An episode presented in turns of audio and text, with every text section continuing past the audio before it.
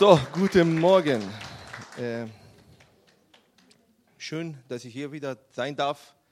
Ich wollte euch äh, Vincent und Becky vorstellen. Das sind gute Freunde von uns, von Mannheimer Gemeinde. Die sind beide Ärzte und nachdem sie geheiratet haben, sind die gleich nach, fast gleich, ne? nach Sudan, Südsudan, Südsudan, ja, und arbeiten in einem ganz gefährlichen Ort. Und Gott segne euch, wirklich. Ich, ihr seid so mutig. Leute, ich meine, ich war ja in, in Brasilien in Favela, ne? und wenn ich manche Stories von denen höre, kriege ich Gänsehaut. Ich denke, meine Güte, was ist das? Ich meine, äh, okay, das ist wirklich schon, schon heftig. Eine Stufe über oder zehn Stufen über die Favelas, was wir eigentlich erlebt hatten. Und es ist wirklich schon, äh, äh, wenn ihr Geschichten, crazy Geschichten hören wollt, dann geht mal nach der Gottesdienst zu denen, die können euch viel erzählen, okay? Wenn ihr krank seid, könnt ihr auch zu denen. Die haben beide. Die beten sogar, ne? Als Erste. Die, ja, die beten als Erste. Genau. Ich habe letzte Woche oder jetzt äh, seit drei, vier Wochen habe ich ein Thema vorbereitet. Und wie, wie ich gesagt habe letztes Mal, äh, dass viele Offenbarungen bei mir äh, im Badezimmer und im Toilettenzimmer und so da passieren, da war ich, äh, da war ich einfach nur, äh, ich saß, ne, nur am, an der Ecke von Badewanne und auf einmal habe ich einen Eindruck gehabt, diese Predigt soll ich wegschmeißen und eine neue machen. über das, äh, über ein Thema, die, die mich sehr, sehr lange berührt. Und dadurch, dass ich dieser Ort sehr heilig finde, habe, wisst ihr ja, äh, äh, habe ich diese äh, Offenbarung als Gottes Offenbarung oder als Gottes Wort äh, empfangen und habe meine Predigt dann weggetan und eine neue Predigt geschrieben, die um unser Herz geht, ja, unser Herz und unsere und Vaters Herz, unser Gottes Herz. Und das Ganze geht um den, ich bin ein bisschen ehrlich gesagt sehr, äh, bin wirklich diesmal ein bisschen nervös. Ne? Ich muss auch ganz ehrlich dazu sagen, weil ich gar nicht so vorbereitet war. Ich meine, ich habe das äh, Freitagmorgen habe ich den äh, Offenbarung gehabt und dann habe ich gearbeitet. Freitagabend waren meine ganze Verwandte hier bis spät Abend und da konnte ich auch nicht vorbereiten. Gestern habe ich dann mich hingesetzt und tatsächlich was gemacht und ich hoffe, dass es was wird. Aber es kommt aus meinem Herzen, weil dieses Thema beschäftigt mich sehr, sehr lange Zeit.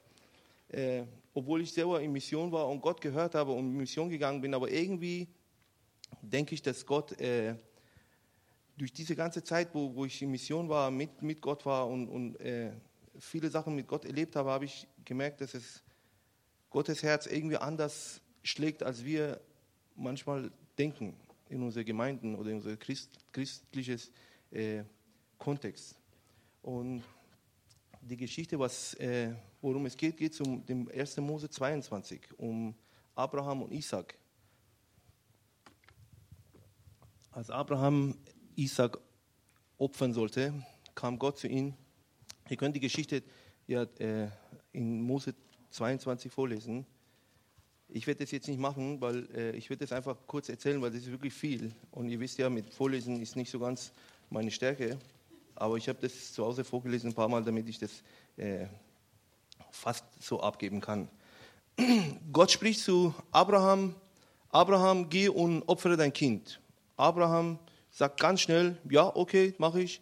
Der packt das Kind, geht mit, äh, was heißt Kind? Ich glaube wirklich, es gibt ja gewisse Auslegungen, dass, dass der Kind eigentlich äh, Teenager war. Das kann tatsächlich zwischen 15 und äh, 25 gewesen sein. Wir haben äh, bei unseren Kinder Bibel und Kinderfotos so, dass das ein kleiner Mann so in meinem Elias-Alter äh, Abraham mitführt, aber das ist tatsächlich, der war viel älter als, als, äh, als in viele Gedanken oder in Vorstellungen von, äh, von, von den Büchern ist. Äh, auf jeden Fall kommt äh, David, äh, nee, kommt Gott zu, David, ja, das meine, kommt Gott zu Abraham und sagt, opfere dein Kind. Äh, Abraham nimmt das Kind, nimmt zwei Sklaven mit oder zwei Diener mit, packt die Esel, packt Holz und dann let's go zu Berg Moriah, glaube ich, ist es, ja, Moriah, ja, Moria, Moria, genau. Ihr kennt ja besser, ne? Ja. Auf jeden Fall, ja. Es geht ja nicht um O und E, sondern auf einen Berg auf jeden Fall. Ne? Äh, dann äh, geht er los, drei Tage lang kämpft er mit diesem Kampf, dass er seinen Sohn opfern muss. Und ich weiß nicht, die, die Eltern sind, können sich vorstellen. Ja? Ich meine, ich stelle mal vor, ich nehme jetzt Elias mit, mein Elias, die ich am wirklich, ich kann tatsächlich, wenn, wenn, wenn irgendwas ist, wo er sein Herz, mein Herz braucht, um irgendwas an sein Herz, dann bin ich wirklich bereit, mein Herz abzugeben. Und jede einzelne Körper von mir, Körperteil, würde ich tatsächlich für meine Kinder äh, abgeben, damit sie weiterleben können. Und, und dann kommt Gott zu so einem Mann, der 90 Jahre lang, 100 Jahre lang gewartet hat, dass er einen Sohn bekommt. Sarah war ja 90. Und dann kommt er, gibt ihm einen Sohn und dann sagt er, okay, geh und opfer ihn. Dann geht er los, drei Tage lang, was für ein Kampf in seinem Kopf. Da kommt er an den Berg an, sagt er zu seinem Diener, bleibt hier, ich gehe mit dem Junge zu opfern. Und dann laufen die und der Junge fragt irgendwann, Papa, wo ist das Opfertier? Und Abraham, ja, das, das kommt, ne? kommt. Und dann geht er da oben, kein Opfertier da, bindet die Isaac seine Hände, legt ihm auf dem Holz, was er mitgebracht hat, und dann fing er an. Sein Messer nimmt hoch und auf einmal kam ein Engel, Junge, halt mal an. Das ist nicht so gemeint. Okay, guckte rum, was war das? Ah, da ist der Bock. Ja, habe ich doch gedacht, dass Gott tatsächlich was macht. Okay, packte den Bock, opfert das, und, und nennt den Ort Gott sehe, Gott oder äh, Gott sieht. Und dann haben wir von dieser Geschichte natürlich. Und genau. Ich weiß nicht, ich, ich, kann mir, ich, ich habe ja die Beispiele mit, mit meinem Elias gesagt. Ich weiß nicht, was in Abraham Kopf gegangen ist tatsächlich. Leute, ich, ich meine, geschweige dann nicht ein eigenes Kind irgendjemanden überhaupt umzulegen. Wenn man einen normalen Menschenverstand hat, jemanden umzubringen, was, was bringt es? Du läufst einfach mit jemandem drei Tage lang und weißt, okay, am Endeffekt musst du ihn schlachten. Wie würde sich jeder fühlen? Man, mach doch mal die Augen zu und entweder bist du total gestört, ne, dass du sagst, yeah, oder du, man kriegt tatsächlich, ich weiß nicht, ich, ich, ich kenne den Gefühl gar nicht kann mir gar nicht vorstellen, wie Abraham sich gefühlt hat. Der hat Angst gehabt, der hat Verwirrung gehabt, der, der okay, dieser Gott, ich kannte ihn von früher. Vor, vor ein paar Jahren ist er zu mir gekommen, wollte Sodom und Gomorra zerstören und ich habe mit ihm äh, gerungen. Und ich meine jetzt nicht, nicht wie, wie Isaac, äh, Jakob gerungen, sondern mit ihm diskutiert über Menschenleben. Und es war ihm so wichtig. Aber Gott war so wichtig und er hat mich zugelassen, dass ich mit ihm diskutiere über das Leben. Anscheinend ist Leben für ihn wichtig. Das hat Abraham verstanden von Gott. Weil er hat ja nicht diese Vision oder diese Offenbarung oder das Wort Gottes komplett gehabt. Das war gerade der Moment, wo, wo Gott sich sein Volk, ein Volk ausgesucht hat und sein Volk sich offenbaren wollte, wer er ist. Das war der, der Anfang vom Weg, von Gottes Weg mit seinem Volk. Und der hat nicht so eine Riesenoffenbarung mit Kreuz, dass Jesus gekommen ist und gestorben ist und auferstanden ist, damit wir Leben bekommen und dies und das. Hat er ja nicht gehabt. Der hat der punktuelle Momente mit Gott gehabt, wo, wo Gott ihm begegnet ist und der ein, ein grobes Bild von Gottes Wesen gehabt. Und auf jeden Fall hat Gott dann vor ein paar Jahren war so gerecht und so barmherzig und hat die Menschen, die gerecht waren, in Sodom und Gomorra gerettet.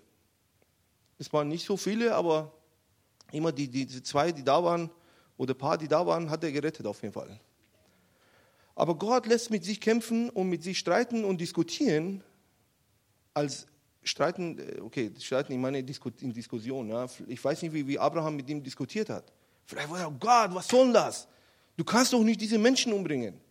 Die sind doch Menschen, aber er merkt, okay, Gott ist Leben wichtig.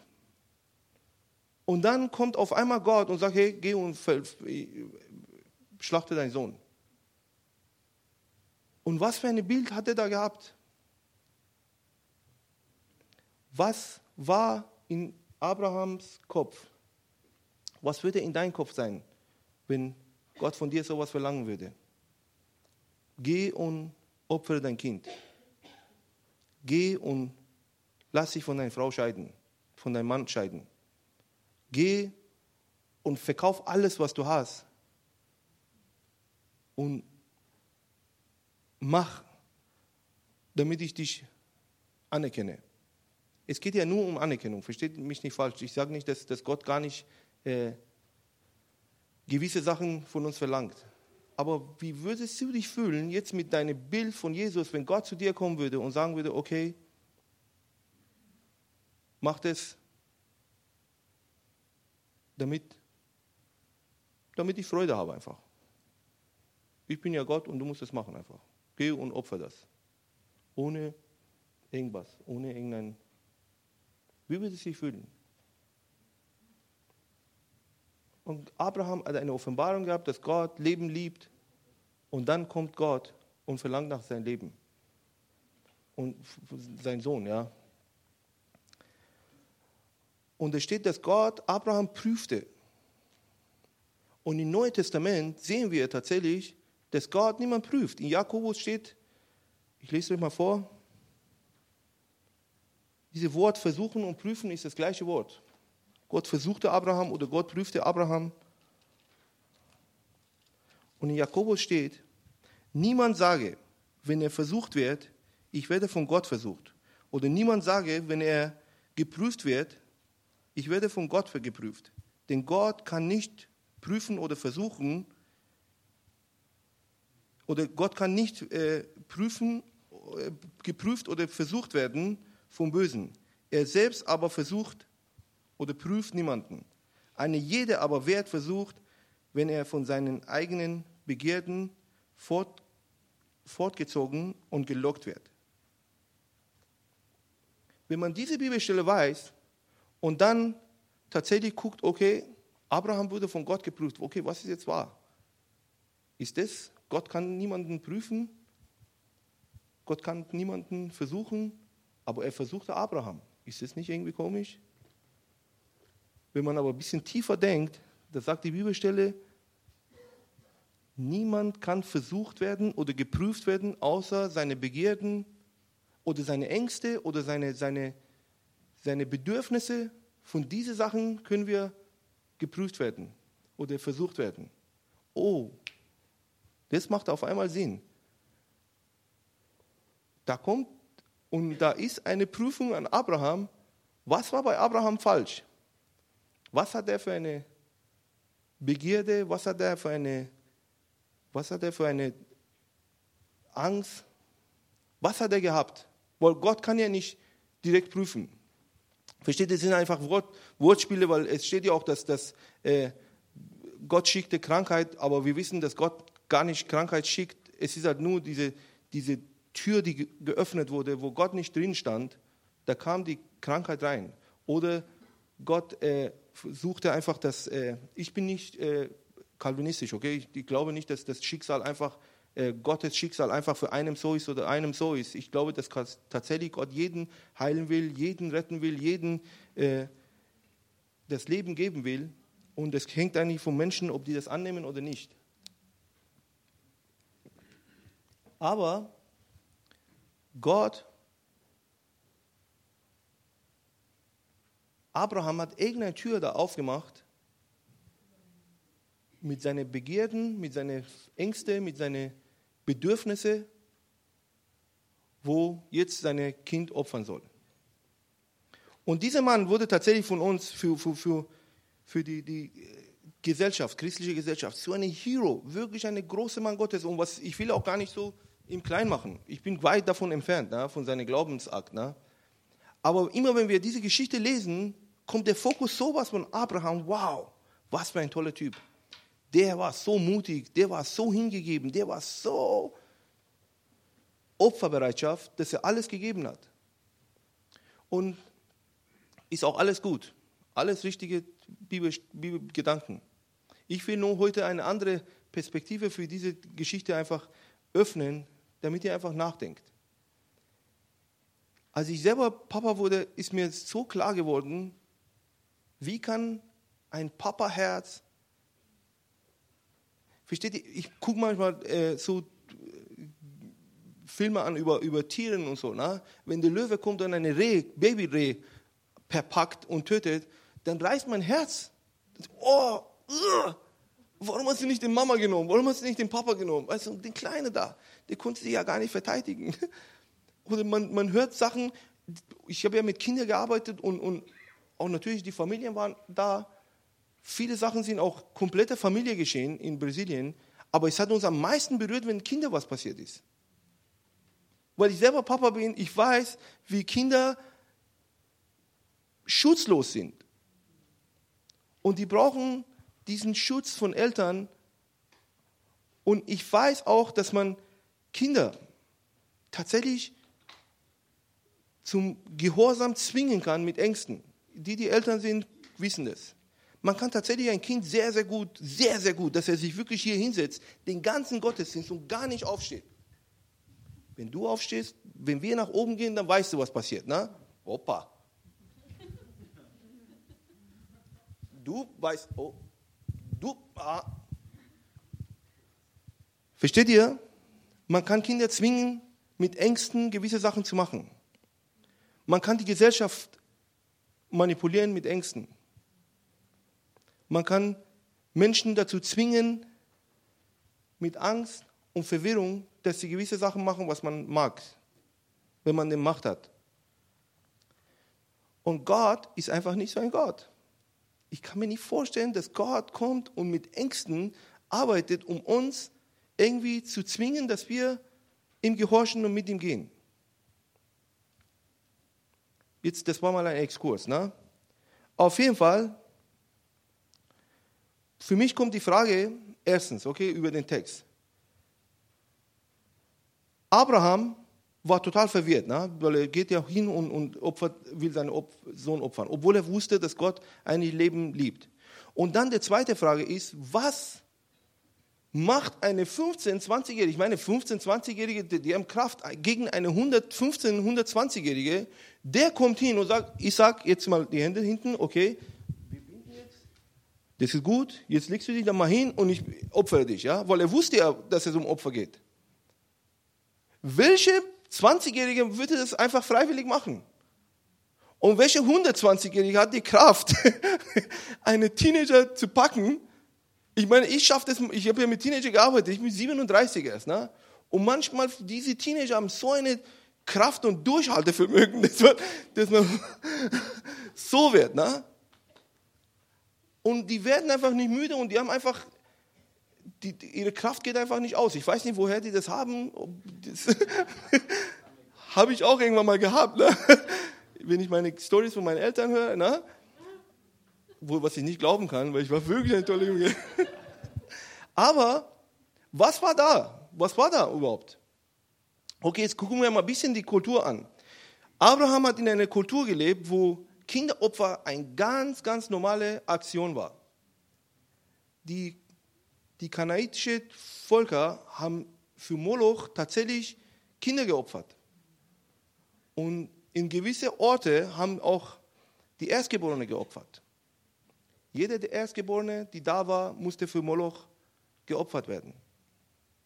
Und das war nicht eine Aktion, wo, wo einmal im Jahr passiert ist, sondern öfter.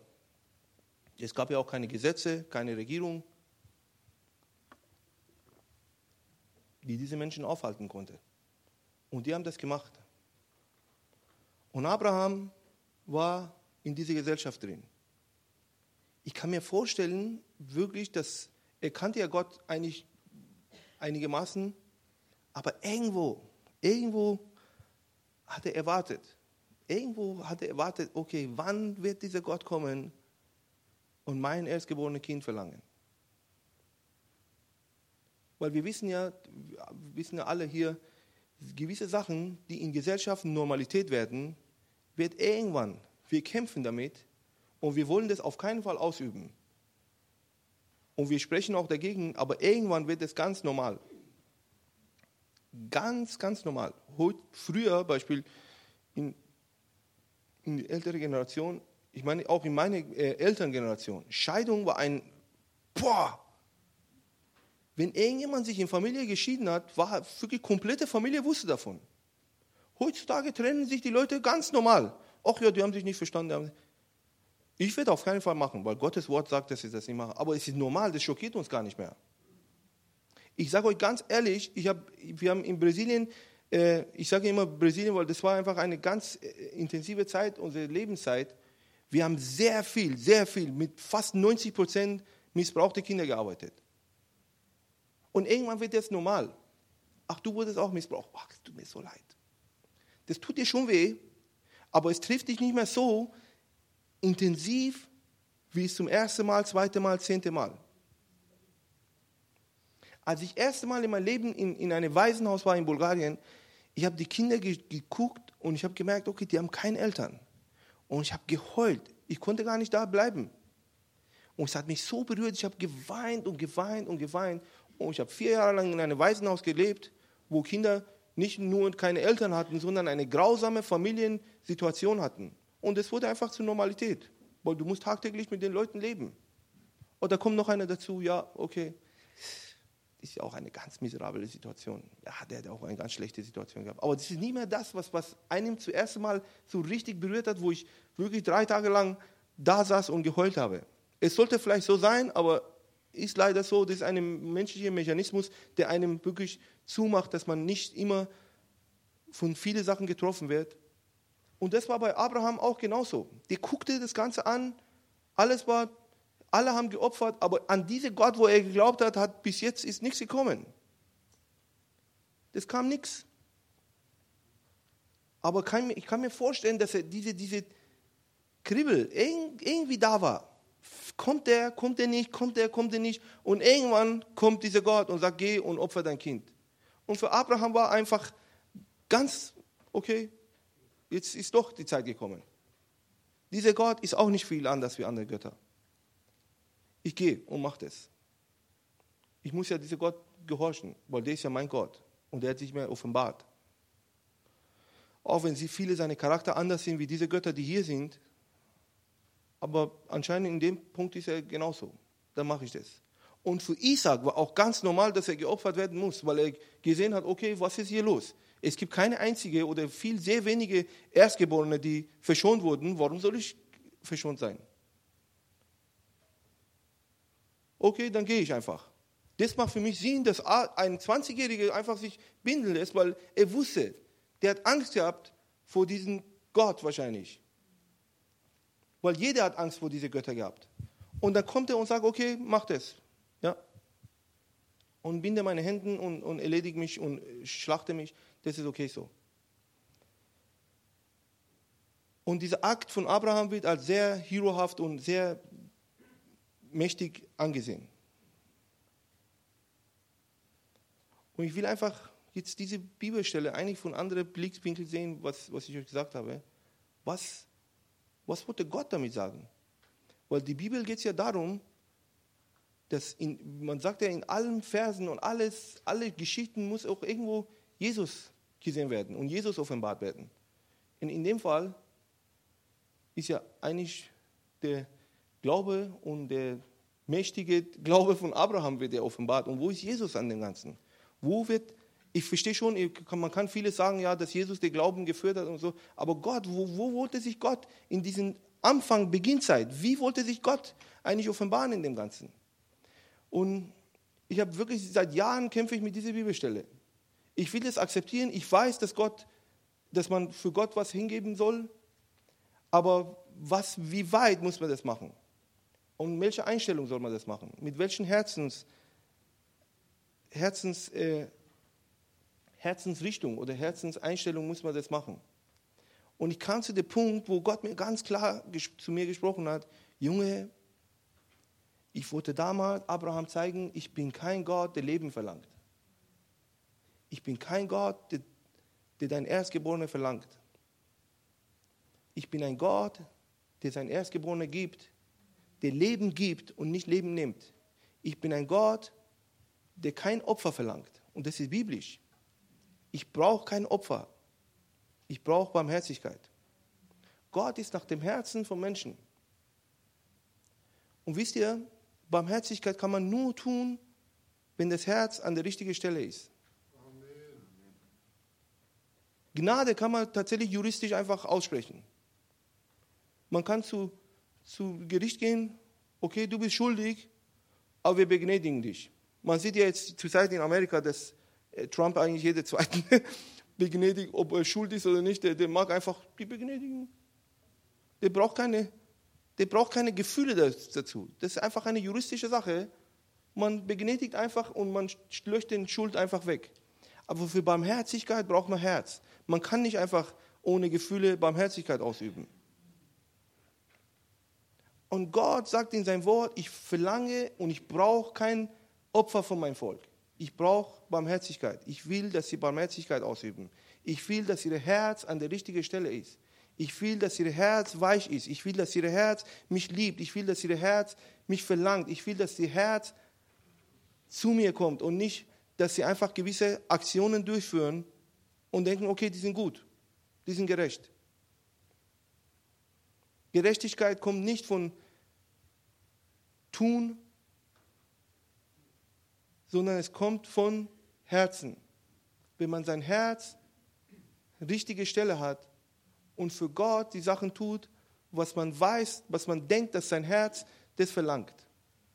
Und das ist für mich so, ihr habt wahrscheinlich so oft über diese Bibelstelle gehört, so oft, so verschiedene Varianten. Ich hoffe, äh, dass diese Variante nicht das erste Mal ist, dass ihr hört. Aber wenn es, dann denkt mal bitte darüber nach. Weil wenn es tatsächlich das erste Mal ist, das ist dann kontra 20, 30, 40, 50 Predigen, die ihr vorher gehört habt über Abrahams Leben. Und ich glaube wirklich, dass in diesem Bibelvers Kapitel nur darum geht, wo Gott sich offenbaren will als eine barmherzige Gott, wo er Abraham sagen will, Abraham, ich bin nicht wie diese Götter hier. Du brauchst keine Angst haben. Du brauchst nicht dein 20 Jahre lang, 15 Jahre lang, wie auch immer, wie viele Jahre das war, durchkämpfen. Und immer, immer irgendwie, jeden Morgen, die du aufstehst, wird es dieser Tag sein, wird es dieser Tag sein, wo er mich ruft, wo ich meinen Sohn abgeben will. Aber irgendwie wusste er auch, okay, dieser Gott ist nicht so.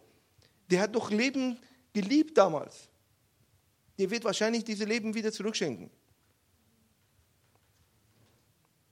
Aber es ist besser, wenn man von Anfang an weiß, dieser Gott verlangt einfach kein Leben der verlangt von dir kein Leben, der verlangt von dir keine Aktion, der verlangt nicht von dir, dass du irgendwie gewisse Sachen machen musst, damit er dich liebt und damit er dich annimmt.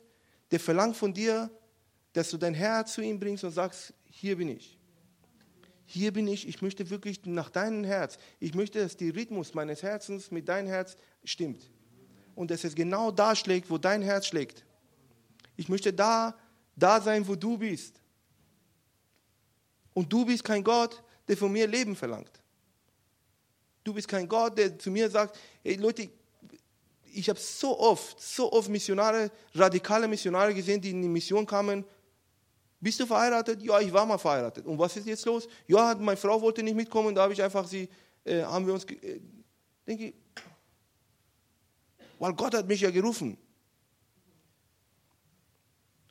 Gott kann doch nicht Leben kaputt machen, um, um neue Leben zu schaffen.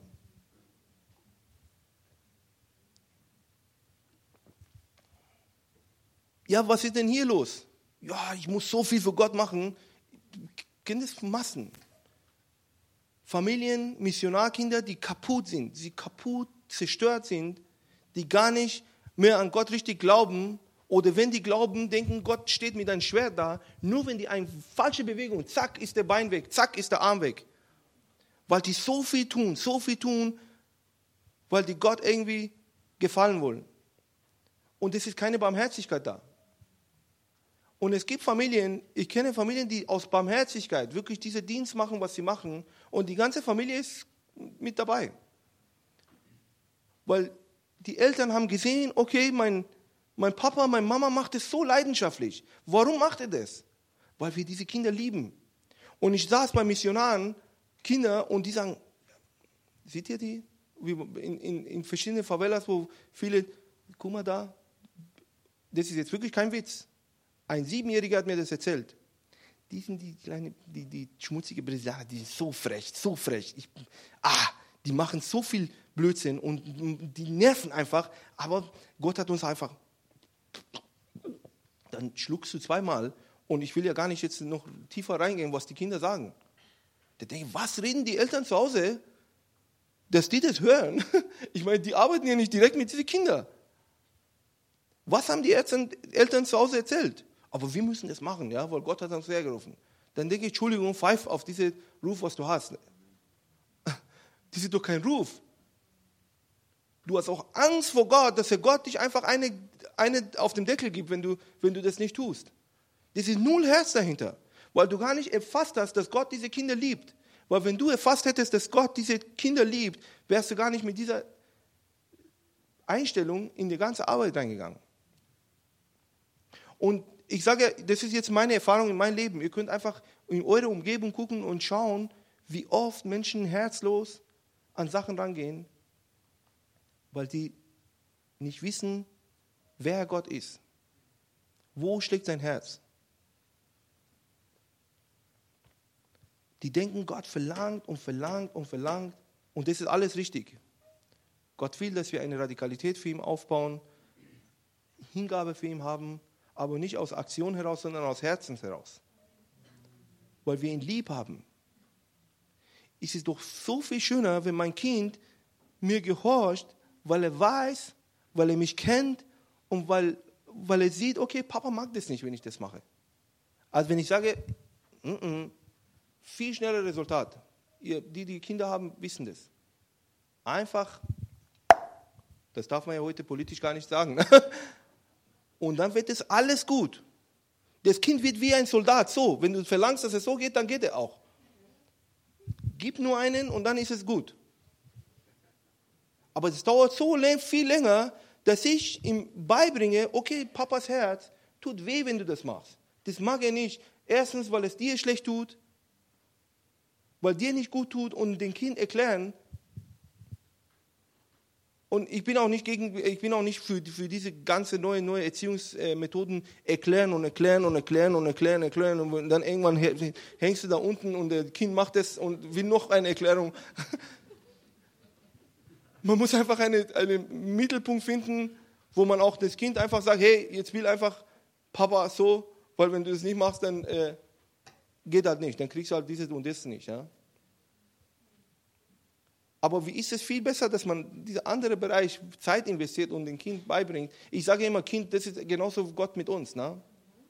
Okay, nicht, das ist, äh, ist jetzt keine Kindererziehungsunterricht äh, hier, aber ich bin wirklich weit, weit weg von, von, ihr habt ja alle erwachsene Kinder, viele von euch, ich bin weit davon entfernt. Ne?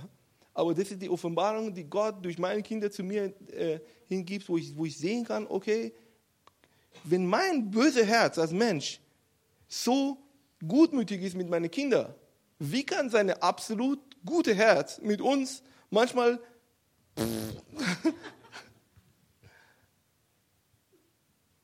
Und das ist das, was ich einfach euch mitgeben wollte.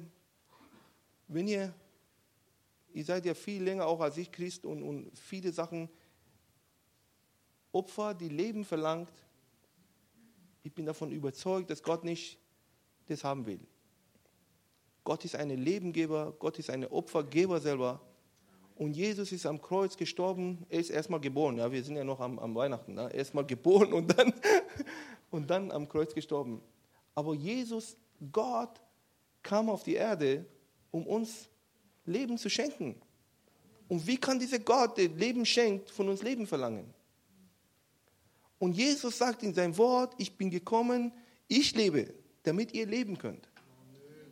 Wisst ihr, das wurde tausende Jahre wurde von Menschen das Leben weggeraubt. Und Jesus kommt, um uns Leben zu schenken. Und wir gehen wieder zurück, drei Schritte zurück und sagen, okay, unser Leben wurde wieder geraubt. Wir müssen jetzt unser Leben wieder verdienen. Und wir tun so viel, so viel in unserem Christentum, so viel, wo wir einfach nur irgendwas erreichen. Wir wissen hier, aber hier drin wollen wir irgendwas erreichen, damit wir irgendwie wohlgefällig und angenehm vor Gott stehen können. Und ich will euch sagen, es ist nichts, was du machen kannst, weil Jesus hat alles getan. Gott selbst hat diese Opfer gegeben, Gott selbst hat alles gegeben. Gott selbst hat das Leben gegeben, damit du leben kannst. Und du kannst gechillt sein. Du kannst wirklich, wie man heute sagt, relax, einfach dich äh, entspannen erstmal dein Herz von Gott verändern lassen, dein Herz formen lassen und dann wirst du automatisch Sachen tun, die Gott gefällt. Dann brauchst du dich mehr so zwingen. Dann wirst du gehen. Dann wirst du in, in, äh, dein, dein Hab und Gut abgeben. Dann wirst du, dann wirst du, dann wirst du, dann wirst du, dann wirst du, weil du diese Gott erkannt hast und weißt, okay, der ist, der ist da und der hat mich geformt. Der hat meinen Charakter geformt, der hat mich geformt und ich bin so, wie ich bin, weil er so haben wollte. Und dann geht es alles viel einfacher, viel einfacher. Und ich möchte dich wirklich heute freisprechen aus, aus religiöse Tun, damit du irgendwie denkst, du bist richtig vor Gott. Ich möchte dich ermutigen und zu dir zu hinsprechen, du bist angenommen. Du brauchst gar nichts, egal wie du miserabel du dich bewegst, wie miserabel du dich verhältst, du bist angenommen. Wir haben letztens unseren Sohn, Elias wollte eine Schokolade haben, ja, und der hat sich sowas von daneben genommen, wirklich, sowas von daneben genommen. Und dann haben wir gedacht, ah, sollen wir eine Disziplin, Süßigkeitsdisziplin geben? Dann gibt er einfach nicht. Ne? Und dann auf einmal, Elisabeth wollte das machen, ne, tatsächlich. Ne? Der hat jetzt gesagt, Elias, hier ist die Schokolade, aber du hast dich so falsch benommen, deswegen gibt es keine Schokolade heute. Ja?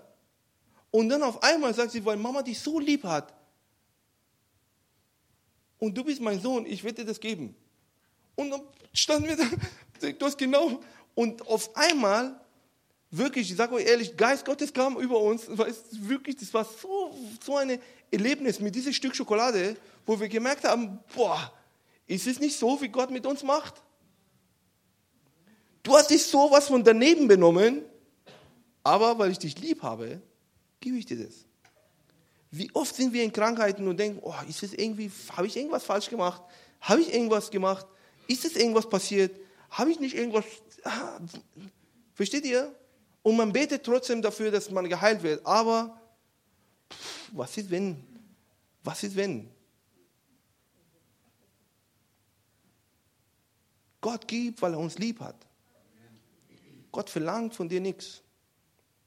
Und ich will hier einfach Schluss machen und dass ihr wirklich nachdenkt und, und lasst wirklich, äh, es kann sein, dass viele Sachen, du liest in der Bibel und Theologie und diese und das, das ist vielleicht nicht ganz das, äh, ergibt, was, was ich hier gesagt habe, Bibelverse, die ein Wort hin und her, lass es alles, okay?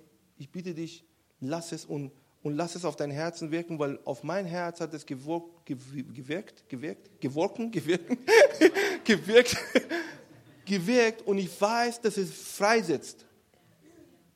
Ich war in Brasilien, weil wir einfach Gott geliebt haben und ich wusste, dass er uns haben will und wir können das machen, was wir machen. Und irgendwann hat uns das nicht mehr gut getan als Familie. Und viele kommen zu uns und sagen, wie hat Gott zu euch gesprochen? Ich habe Gott hat gar nicht zu uns gesprochen. Wir haben einfach gesehen, dass unser Leben jetzt gerade saugt und wir haben kein Leben mehr.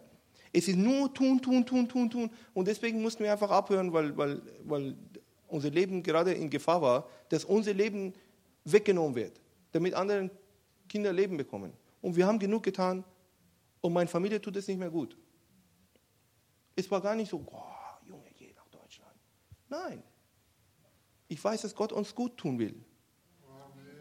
Aber ich weiß, dass auch Gott auch von uns Radikalität verlangt. Okay, ich, ich will das gar nicht, gar nicht das auf die Seite schieben und sagen, na, sei gechillt, das ist einfach Gnadenpredigt auf hoch, höchste Stufe, mach das, was du willst, es ist alles gut. Na? Ich sage nur, tu nicht Sachen, um Gott zu gefallen. Tu Sachen, weil du Gott gefallen bist oder Gott gefallen an dir hat. Und Lass dein Herz da, wo, wo, er, wo, er, wo, wo er noch, noch versucht, irgendwie Gott zu, zu gefallen, lass dein Herz von ihm verändern.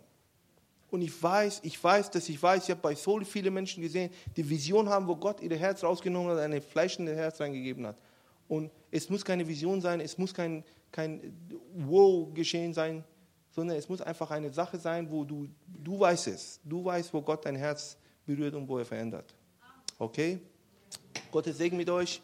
Ich gebe das Klaus weiter.